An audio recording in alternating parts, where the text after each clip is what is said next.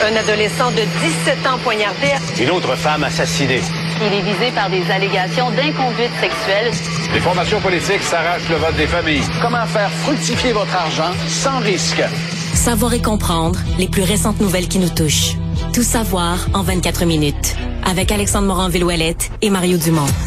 En manchette dans cet épisode, après les fonctionnaires, c'est les députés fédéraux qui devront eux aussi supprimer l'application TikTok.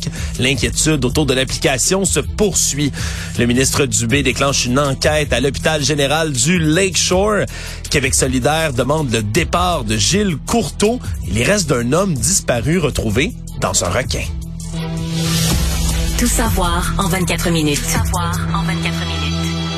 Bienvenue à Tout savoir en 24 minutes. Bonjour Mario. Bonjour. Alors après qu'on ait demandé aux fonctionnaires fédéraux de supprimer l'application TikTok des téléphones du gouvernement, voilà que la même instruction a été donnée également aux députés fédéraux qui siègent donc à la Chambre des communes. Les employés à Québec de l'Assemblée nationale, c'est la même chose, mais pas encore les députés. Une décision qui pourrait être prise sous peu. Donc c'est les dernières Mais réactions. Sincèrement, spécifiquement là-dessus, avant de commencer tout le reste, je, je pense pas qu'il faut y voir là aujourd'hui. Ça serait une erreur, je pense, de, de conclure que là les députés vont vouloir continuer à utiliser TikTok.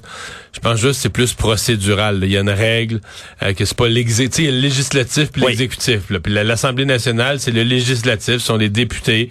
Et il y a un- le bureau de l'Assemblée nationale des députés siège avec le président de l'Assemblée nationale. Ils doivent prendre la décision pour eux-mêmes. Pour et tu sais, je veux dire. C'est un entonnoir, cette affaire-là, dans le sens que ça t'amène, je veux dire, le fédéral le fait, les députés fédéraux, les ministres fédéraux, les fonctionnaires du Québec les imitent. C'est une question de temps plus ben, que d'autres choses comment- à ce point-ci. Comment là. les députés à Québec pourraient décider, nous, on s'en va en sens contraire? Je le vois pas. Fait que c'est oui, on veut dire ça va être fait dans les bonnes normes qu'on se fait pas le- le- les députés le législatif se fait pas imposer une façon de faire par le, le conseil des ministres Oui. mais on va arriver à la même conclusion. En tout cas, Ouais, je, vais, je être, je vais être bien surpris si on n'arrive pas à la même conclusion. C'est pour ça que je dis que c'est, tu sais, c'est comme un entonnoir. Là. T'es, t'es attiré. tu sais, Tout le monde s'en va dans le même trou. Là. Ben, ça serait surprenant que Sonia Lebel puisse continuer à faire des TikTok dans son bureau quand tous ses employés n'ont pas le droit, eux, de l'avoir sur leur dans le, cas des ministres, serait- dans le cas des ministres, ça m'apparaît déjà réglé parce que eux, c'est, sont comme pas des fonctionnaires, mais ils font partie du pouvoir exécutif. Alors moi, dans ma tête, c'est déjà réglé. D'abord, à Québec, à mon avis, les utilisateurs là, les plus gros, c'est Sonia Lebel. Il y avait Jean-François Roberge qui était récemment actif. Ouais. Il y Québec solidaire qui l'a utilisé beaucoup en campagne électorale. Madame Anglade, ben, plus là. Je pense que Paul Saint-Pierre Plamondon était dessus, si Ouais, je ne m'abuse, mais pas beaucoup. Donc pour lui, je pense pas que ça a d'impact. Même chose pour Marc Tanguay. Ouais, ça faisait partie vraiment des réseaux sociaux les plus euh, les plus utilisés pour se, se joindre auprès des jeunes, entre autres, là, de faire de la, po- de la popularité, mousser un peu. Mais, mais au Canada, au le perdant, c'est Jack Metzing. Qui a- Incontestablement. Et qui a annoncé dans les dernières heures, Mario, qu'il allait prendre une pause de TikTok, mais il dit vouloir attendre l'avis d'experts avant de tourner le dos pour de bon à la plateforme, parce qu'il a, faut le dire, quand même une extrêmement grande popularité, tu le dis, sur, sur TikTok, 880 000 Ok, abonnés. 800, j'allais dire 800 000, 800, presque 900 000 abonnés. Il est à 880 000 abonnés sur TikTok. Il y a vraiment ça, une histoire jeune. politiquement, la valeur de ça, là, d'avoir là-dedans, ça doit être la moitié des jeunes de moins de 25 ans, une clientèle électorale difficile à rejoindre. C'est de l'or en bord. Là. Lui, il perd, là. Écoute, On le comprend de dire comme ça aujourd'hui, donc qu'il prend une pause, là, veut entendre d'autres avis d'experts parce que pour lui, supprimer son compte TikTok, comme l'ont fait certains autres euh, politiciens sur la scène fédérale, c'est le cas, entre autres, de Pierre Poilievre, le chef des conservateurs, qui dit avoir supprimé lui son aussi, il y compte beaucoup de monde, là, quand même. Il y avait une couple- 237 ouais, il y 000. une de 100 000, c'est ça? Oui, 237 Lui, il 000, et fermé. Pierre Poilievre avait. Il dit qu'il a supprimé même son compte dès Une fois que l'annonce tu du gouvernement. supprimes ton compte, c'est comme on dit, c'est fini, là. Ouais. Si tu repars, tu repars, tu te crées un compte, puis euh, tu, tu, Tu repars à tu zéro. repars à zéro abonné. Je suis pas un expert du tout de TikTok, Mario, mais ça m'apparaît être la règle à suivre dans ce cas-ci. Donc, on comprend, M. Singh, de pas vouloir perdre 880 000 abonnés. Comme ça, on comprend que s'il se recréait un compte, il récupérerait une partie de ces gens-là, mais pas complètement, assurément.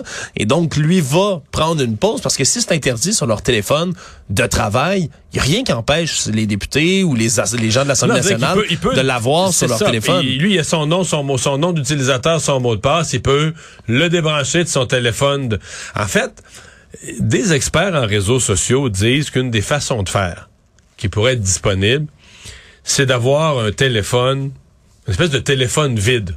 Que pour TikTok. Ou pour tes réseaux, à la limite, tu pourrais avoir TikTok, Instagram, tes réseaux sociaux, mais où il y a pas, t'as pas tes contacts. Tu reçois pas de courriel. Euh, t'as pas les applications de ta banque, t'as pas les applications de, du Parlement. À la limite, tu désactives même la géolocalisation de ton téléphone si tu veux ça. pas le faire suivre. Donc, t'as ton compte Facebook, ton compte Instagram, ton compte Instagram, pardon, ton compte euh, TikTok ou et d'autres si tu veux, Twitter. sur- et là, tu diffuses tes messages politiques. Puis là, je veux dire, dans, entre toi et moi, là, si t'as 900 000 abonnés, là, en termes d'argent, là, ça vaut, euh, ça vaut un budget publicitaire. De, Oh, absolument, Un, là. un compte de sel, mettons, qui va te coûter 80 pièces par mois, plus un sel. On comprend sa stratégie là, totalement parce que de supprimer comme ça son compte euh, Oui Chef, on le fait immédiatement. C'est difficile. C'est sûr que Pierre Poilievre, que le fait que Pierre Poilievre l'ait fait, Non, mais là, là, ça change la, la partie Il y a de la technologie, il y a de la sécurité, il y a de la politique aussi. Pierre Poilievre, présentement, là, lui, il pense qu'il est en train de crucifier Justin Trudeau sur le dossier de la Chine. De Il prend la ligne dure, là, la plus dure possible. de la Chine. Donc, en fait, lui, il veut pas, il veut pas que Justin Trudeau il réponde, ouais, mais là, toi, ton compte TikTok. Fait qu'il veut laver plus blanc que blanc pour attaquer Justin Trudeau sur l'ingérence de la Chine. Puis on, écoute, le dossier, là, se complique pour Justin Trudeau qui se fait maintenant accuser que la Chine l'avait approché, euh, s'était approché de lui avant même qu'il soit élu premier ministre pour faire des dons à la fondation Trudeau. Donc, tout le dossier de l'ingérence devient chaud, chaud, chaud pour Justin Trudeau. Je pense que là-dessus, les conservateurs se sont dit, là, tant pis pour les 200 000 abonnés, nous, on faut qu'on soit irréprochable Ouais. sur le dossier de, de- de- de la Chine. Bon, bon, on verra si ça va payer, mais en ce moment, c'est la relâche parlementaire, hein, donc on n'a pas, euh, on n'a Pas, pas, de période de questions. tous les jours. Ouais, parce que faut Mais comprendre que lundi, M. à Trudeau, mon avis, l'opposition va être sur le dos de Justin Trudeau avec la Chine, la Chine, l'ingérence, ça va être le dossier. il va pas, il va pas avoir le goût de revenir de, sa- de sa fin de semaine, M. Trudeau. Ça, c'est, ça, c'est très clair. Du côté du bloc québécois, Yves-François Blanchet, lui, a dit avoir retiré TikTok de son téléphone, a demandé à tous les autres élus bloquistes de le faire également. Il y avait Jean-Denis Garon, un député Mais, bloquiste. mais attention, faut pas jouer sur... euh, il Pas a- supprimé, retiré. C'est ça. Il a retiré l'application de son téléphone. Oui. Il a pas dit qu'il avait demandé à TikTok la fermeture de son compte. Non. Donc, il pourrait se reconnecter. Tu sais, t'as ton nom d'utilisateur, t'as ton mot de passe. Oh, tu peux te connecter sur n'importe quel appareil, Sur comme pour Facebook appareil. ou comme un autre réseau. Mais tu vois, Jean-Denis Garon, lui, devait avoir un événement TikTok en direct mercredi soir avec l'aile jeunesse du Bloc québécois. Et l'événement en tant que tel est annulé. Non, forcément. De fond, de fond en comble. Présentement, c'est ça, c'est que présentement, tout le monde va le retirer de son appareil. Combien vont vraiment fermer leur compte? Ça, c'est ça qui va être à, c'est ça qui va être à voir. Mais Jack Metzing, écoute, ces petites danses, là, ça, oh non, ça rapporte Et moi, je mais me souviens, ma fille, pour lui. durant la campagne, la dernière campagne fédérale, il y a un an et demi, moi, ma fille était au cégep.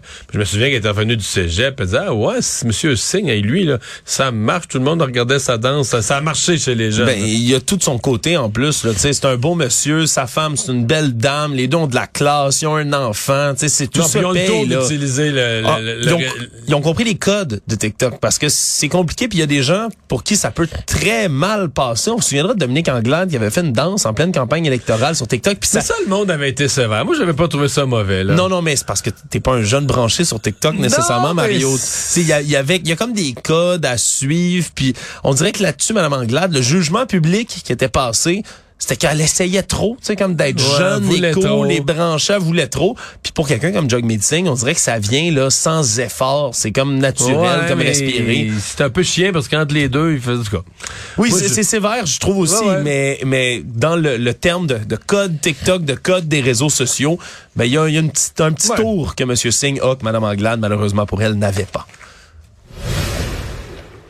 Le ministre de la Santé, Christian Dubé, a déclenché une enquête à la suite de révélations troublantes qui concernent le décès de plusieurs personnes survenues à l'hôpital général du Lakeshore à Pointe-Claire. Et c'est le quotidien ici montréalais de Gazette qui publie dans les derniers jours plusieurs reportages qui font état de morts survenues dans des circonstances qui sont dit-il, hautement controversé à l'urgence de l'hôpital. On parle entre autres d'un ex-policier qui se serait pendu avec le cordon d'une sonnette après avoir passé 14 heures sur une civière à l'urgence. Et là, ce qu'on explique du côté de M. Dubé, c'est qu'il faut vraiment se pencher sur le dossier, qu'il y a peu d'informations pour l'instant. Faut dire en partant que c'est pas, euh, on, dit, on dit six décès, reportage de Gazette, mais c'est pas comme si on avait un reportage sur un, un pattern, là, six, le même événement est arrivé six fois. on dit, ben voyons, c'est toutes sortes de décès. Euh, dans un cas, on parle plus l'équipement, mais l'équipement défectueux qui est en cause. Dans un autre cas, c'est manque de personnel. Il y a des erreurs médicales Dans un autre cas, c'est un suicide. Il y a même un cas d'erreur médicale.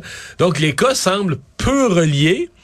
Mais ce qui est relié, c'est que dans la même urgence, et c'est pas arrivé dans la même semaine, c'est sur une longue période de plus de trois ans mais quand même. Il y a des gens qui décèdent dans des drôles de circonstances. À l'urgence. Et il semble y avoir, et là je, je, je, marche à la pointe des pieds, il semble y avoir aussi un questionnement sur la façon dont les dossiers ont été traités. Qu'est-ce qu'on a dit aux familles, comment on est... Parce que quelqu'un décède à l'urgence, et dans tous les cas, on parle pas de personnes qui avaient 97 ans puis qui étaient euh, visiblement Fragile. fin, fin, fin de vie. C'est toutes sortes d'événements pour lequel on a dû donner des explications aux entourages. Est-ce qu'on a donné exactement, est-ce qu'on a fait toutes les vérifications, toutes les enquêtes sur le pourquoi des décès et donné toutes les explications aux gens, en tout cas. Je pense qu'il y avait un malaise que, que, que le De Gazette a reflété dans ses articles, dans sa série d'articles, et euh, qui a forcé un peu... Euh, mais, mais tout ça est bizarre. Même le journaliste Aaron Derfeld, qui est celui qui s'était fait connaître durant la pandémie, qui est un peu devenu l'ennemi de... Journaliste santé, si on veut, ouais, ouais, il est un peu devenu l'ennemi de François Legault, puis c'est lui qui avait déterré, évidemment, le, cas de Heron, qui, qui, avait, qui l'a rendu célèbre. Mais là, j'ai vu un échange d'insultes, ben, pas d'insultes, mais entre lui et l'attaché de presse du premier ministre, parce que Derfeld aurait demandé une entrevue à ce sujet-là avec la mère de François Legault, je pense qu'il y a 80 dans les 90, là, je sais pas 90 quoi, mais dans les 90. Et là, il a blâmé l'attaché de presse de François Legault qui lui a pas permis d'avoir l'endroit. Là, tu dis, ben là... La mère du premier ministre. Tu vraiment que la mère du premier ministre de 92 ans ou 80, je sais pas combien, va, va te donner une entrevue? Ça, à quel sujet? Ça n'a jamais été demandé à aucun chef de, que sa mère âgée des Votre mère doit répondre aux questions du peuple, Madame Legault. Puis là, euh, là, le journal, j'ai vu l'attaché de presse de Legault qui dit aux journalistes, ben là, écoute, on respecte bien le travail des journalistes, mais t'exagères. Mais, je sais pas, c'est comme si toute cette histoire-là, à l'urgence du Lakeshore est bizarre. Puis même l'attitude du journaliste qui fait quand même un bon travail de journaliste d'enquête en santé, mais là, tu dis, OK, tu veux parler à la mère du PM. Euh, excuse-moi, de quoi on parle? fait que c'est, en tout cas, c'est vraiment tu sais quand tu dis si c'était un film il y aurait de la brume tout le long dans il y aurait de la brume tout le long dans la pièce et même sur le le, le, partie du travail du journaliste quoi que je remets pas en, question là, son, son, son enquête qui qui a généré une enquête du ministre de la santé. Voilà. Mais il y a du euh, il y a du bizarre au pied carré dans toute cette affaire là actualité. Tout savoir en 24 minutes. Québec solidaire aujourd'hui a demandé à ce que le commissaire de la Ligue de hockey junior majeur du Québec, Gilles Courteau, parte de son poste, quitte immédiatement ses fonctions de commissaire de la Ligue, tout ça après évidemment son passage en commission parlementaire la semaine dernière à Québec, du Québec solidaire qui estime qu'il n'aurait pas dit toute la vérité suite à un reportage de la presse qui raconte que M. Courteau sous serment en 2021 aurait témoigné comme quoi il aurait constaté depuis 45 ans des problèmes liés au bizutage dans son organisation. C'est un témoignage qui est en contradiction directe avec ce qu'il a livré en commission parlementaire où il a dit qu'il, dans aucun cas, il y aurait eu de cas rapportés dans la Ligue, qu'il n'y avait pas d'événements similaires comme des actes violents décrits dans la décision d'un juge en Ontario. Pourtant, on apprend dans le témoignage d'un des anciens joueurs de la LHJMQ, Stephen Quirk, qu'il aurait été victime d'abus sexuels. On a nié qu'il y aurait eu des abus sexuels en commission la semaine dernière. Bref, tout ça pousse Québec solidaire à demander le départ de Gilles Courteau. Est-ce que c'est un peu trop ou c'est justifié dans ce cas-ci? Bah, parce que Gilles Courteau part déjà. Euh, 2024, oui. Ouais, c'est ça. Il y a déjà, non, mais ça, il a annoncé son départ pour euh, avant fin de l'année.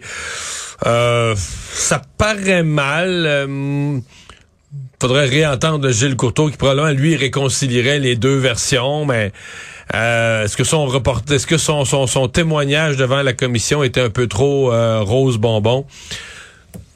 En même temps, je, je, moi, on a reçu euh, à l'émission le député de Québec solidaire, Vincent Marissal. Voyez-vous là, des, des témoignages de parents, là, des choses concrètes, mettons des, récemment, là, des cinq dernières années, vous permettant d'être très alarmiste qu'il y a encore là, qu'un jeune, mettons un parent là, que son jeune s'en va dans la Ligue junior majeure l'année prochaine devrait être très inquiet.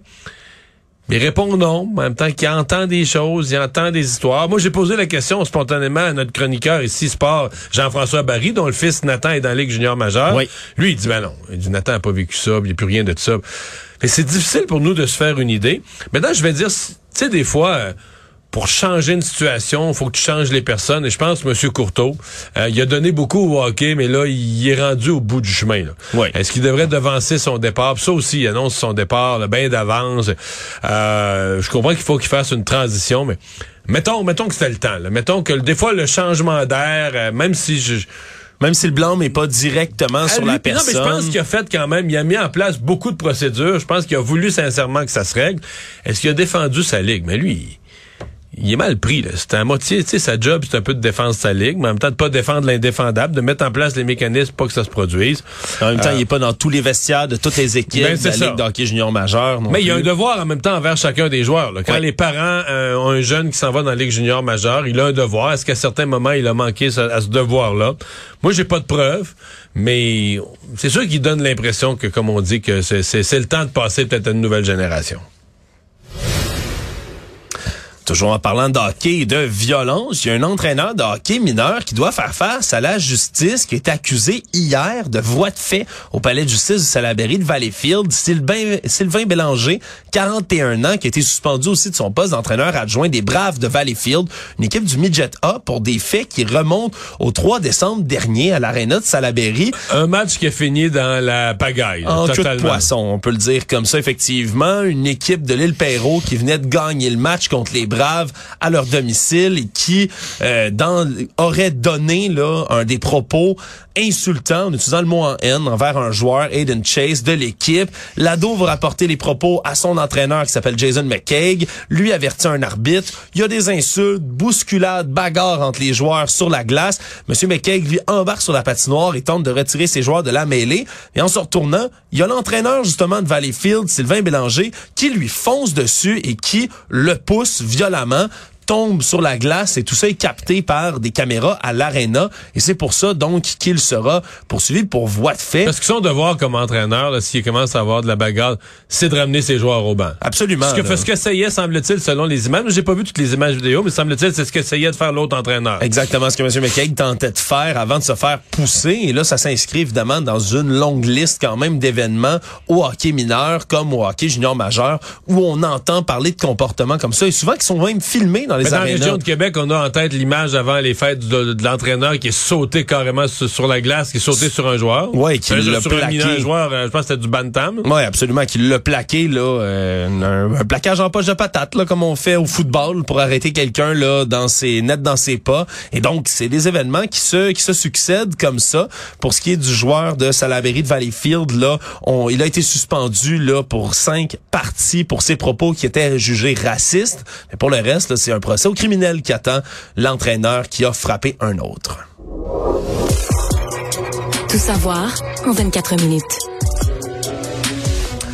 La saga TikTok, ça frappe évidemment euh, nos institutions politiques, mais également aujourd'hui, Mario, il y a des entrepreneurs du Québec qui ont tenu à s'expliquer sur TikTok et donner leur version selon lesquelles, pour eux, on doit garder ou pas garder le- de- le- le- l'application qui est désormais controversée. Il y a François Lambert, tout premièrement, qui s'est exprimé. Ouais. Qui est un entrepreneur, mais slash influenceur un peu, là, qui joue un peu, qui joue un peu le jeu des réseaux sociaux. Ben c'est sûr qu'il est passé à Big Brother célébrité, qui fait lui-même des TikTok sur lequel il a aux 500, 5 50 500 abonnés sur sa plateforme lui-même. Lui dit ne pas craindre tout ça, dit que c'est c'est un peu de la propagande selon lui pour lequel on pousse vers un réseau social plutôt qu'un autre. Mais pour d'autres, euh, Mario, le cas de Pierre-Olivier Cyr, qui est le propriétaire du célèbre Clan Panton, hein, en compagnie de déménagement au refrain, au refrain bien connu ici au Québec, qui lui déplore entre autres le fait qu'il y ait beaucoup de propagande sur TikTok, propagande pro-russe, propagande pro-Chine. Il dit, mais malheureusement, malgré tout ce que je trouve pas correct cette plateforme-là, il dit, ben je peux pas quitter TikTok. C'est le seul réseau social qui fonctionne vraiment pour mon entreprise. Ben il dit, moi, j'ai pu ouvrir des franchises grâce à la radio et la télé aussi, ça marche parce que moi, je sais le numéro, c'est 937-0707. Ah, puis ça, c'est immémorial, Mario. On dirait ça se transmet de génération en génération. Fait que ça pub, il n'y a pas juste TikTok qui marche. Moi, je l'ai- je l'ai jamais vu sur TikTok. Là. Non, c'est certain, moi non plus, mais ce qu'on... ce Par qui exemple, pour les déménagements chez les jeunes qui sont évidemment qui, qui sont beaucoup à, lo- à loyer, qui déménagent, les jeunes déménagent beaucoup au 1er juillet. Ben absolument, des étudiants qui veulent changer de logement. C'est ça qui marche. Lui il dit c'est qu'il a pu ouvrir des franchises grâce à l'application. Ben Dans son voyons. témoignage au journal, il dit c'est pas mon émission à Canal D qui a pu m'aider avec ça. Loin de là, c'est vraiment vraiment la clientèle sur TikTok. Il dit je veux j'aimerais ça le quitter. Je sens que il y a une propagande gouvernementale chinoise autour de tout ça, mais de le Donc, quitter. association possible entre Jock Meeting et le clan Panton pour dire, nous autres, là, c'est trop payant TikTok, faut qu'on trouve une façon d'y rester. Mais ça se pourrait, Mario. Ça reste à suivre. On verra quelle décision Monsieur Jagmeet Singh prendra. Les dirigeants de Google sont invités officiellement à venir se présenter devant les parlementaires du comité du patrimoine, évidemment dans le cadre de tactiques d'intimidation qui auraient été mises en place par Google vis-à-vis le projet de loi C-18 du gouvernement Trudeau qui veut forcer les géants des technologies à reverser une partie des profits qui sont accumulés à partir du contenu journalistique. Et là, on a invité M. Sundar Pichai, qui est le président directeur général de Google, Richard Gingras, le directeur des nouvelles chez Google, et Sabrina Jeremia, vice-présidente et directrice de Google Canada. Seul problème, Mario, c'est que ça risque fort de rester lettre morte parce que on n'a pas vraiment d'obligation de se présenter devant ce comité-là, surtout devant des gens qui n'habitent même pas au Canada. On avait déjà invo- invoqué Monsieur Mark Zuckerberg, le PDG de Meta, pour qu'il vienne témoigner venu, en comité plusieurs fois et il est jamais Mais là, venu. Google, ils ont quand même l'air fous s'ils viennent pas parce qu'ils ont, ils ont barbé le Canada. Il y a un projet de loi qui veut les obliger à payer pour le contenu qu'ils euh, diffusent parce qu'ils utilisent évidemment le contenu des, journalistes des nouvelles, autres. des journalistes, des articles, des chroniques, de tout ce qui se fait et qui est payé par les médias. Eux l'utilisent euh, pour se faire des revenus. Et euh, là, ils ont menacé, parce que c'est tout un système qu'ils ont mis en place là, pour menacer de, ne, de, de boycotter, là, Ou de cacher certaines de bloquer nouvelles. tout ce qui vient des sites de nouvelles canadiens. Et souvent semble-t-il qu'ils font des tests. Même il y aurait 4% de la population du Canada qui serait présentement en train de vivre le test Google. Ouais, et sur euh, YouTube, je peux te le dire, Mario, là, moi, là, qui appartient évidemment à Google, moi, sur mon compte YouTube, je vois partout des vidéos bizarres, des annonces, bloquer le projet de loi C-18. Pourquoi le projet de loi C-18 est Ah, terrible? avec leur, leur algorithme te, te pousse des, des, des, des choses du genre. Oui, absolument. Puis ce qui semble même parfois quasiment s'apparenter à de la désinformation là, de Google qui pousse comme ça sur leur propre site des Mais là, vidéos. au Parlement, il va avoir l'air fou. S'ils viennent témoigner au Parlement, on s'entend que... ils vont se faire griller. Ouais, ils vont se faire griller, ils vont se faire humilier. Là. Fait que, Oh. Ça leur tente pas de venir, ça je peux le comprendre, mais c'est eux qui ont commencé à jouer au plus fort. Le monde. Après qu'on ait entendu dans un document de cours qui provient du Delaware certains courriels, échanges, textos également de certains animateurs vedettes de Fox News qui reconnaissaient, eux, avoir donné écho aux mensonges de M. Trump contre les machines de comptabilisation de vote Dominion. Maintenant qu'il y a une poursuite contre eux, bien évidemment. Là, on apprend que c'est Rupert Murdoch qui est, évidemment, le propriétaire là, à la tête de l'empire de News Corporation qui possède, entre autres, Fox News. Monsieur euh, Murdoch, à 91 ans, a témoigné sous serment devant les avocats de Dominion en janvier dernier. Et ce qu'on apprend maintenant, c'est qu'il a reconnu qu'il y avait eu des messages qui ont été diffusés par les animateurs vedettes de Fox News qui, évidemment, renforçaient ces mensonges à l'externe de Mais qu'ils le savaient eux-mêmes, c'est ça qui est terrible, c'est qu'eux-mêmes à Fox News relayaient ça parce que ça, plia- ça plaisait à leur client, à une partie de leur clientèle, la clientèle de Trump, mais qu'ils savaient que c'était que c'était de la bouillie. Là. Ouais, puis une fois l'élection terminée, les résultats annoncés également par Fox News, ben les relations entre M. Murdoch et M. Trump se sont envenimées et M. Murdoch aurait Le ce qu'ils ont fait Fox à Trump, là, diffuser les résultats. d'une élection. élection. hein. Quelle horreur Et voilà, bon, donc ont amplifié par la suite évidemment divers mensonges de M. Trump. Mais, en- Mais, mais quand ils ont donné le résultat en Arizona, parce que là, c'était serré, puis eux avaient un modèle mathématique, là, tu sais, puis les monnaies, tu dis l'écart est rendu, mettons, à 2 puis il reste tant de votes. Donc, ils ont déclaré les démocrates, le Biden, gagnant en Arizona,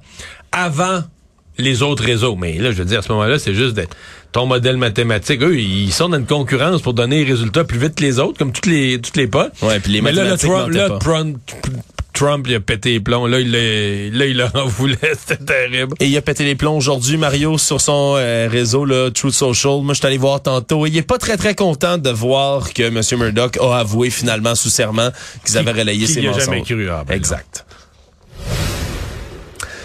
Pour terminer, dans le sud de l'Argentine, on cherchait un homme, Diego Barria, un ouvrier du secteur pétrolier de 32 ans, qui était parti, lui, en mer, faire euh, certains sports nautiques. Et on a retrouvé là, son engin un peu plus tard, là, son quad, avec son casque, qui était endommagé près d'une côte. Et on cherchait encore et toujours, là, pour les sauveteurs, les restants du corps de Monsieur Diego Barria. Et finalement, ben, ils ont été retrouvés à 1500 km au sud de Buenos Aires. Par qui? Par deux pêcheurs qui ont pêché un petit requin, une roussette, et lorsqu'ils ont voulu éviscérer le requin pour le vider de ses entrailles, ben, auraient trouvé un avant-bras, un avant-bras avec un tatouage qui appartiendrait justement à Diego Barria. On a confirmé ça du côté des autorités, donc malheureusement, macabre découverte dans le ventre d'un requin.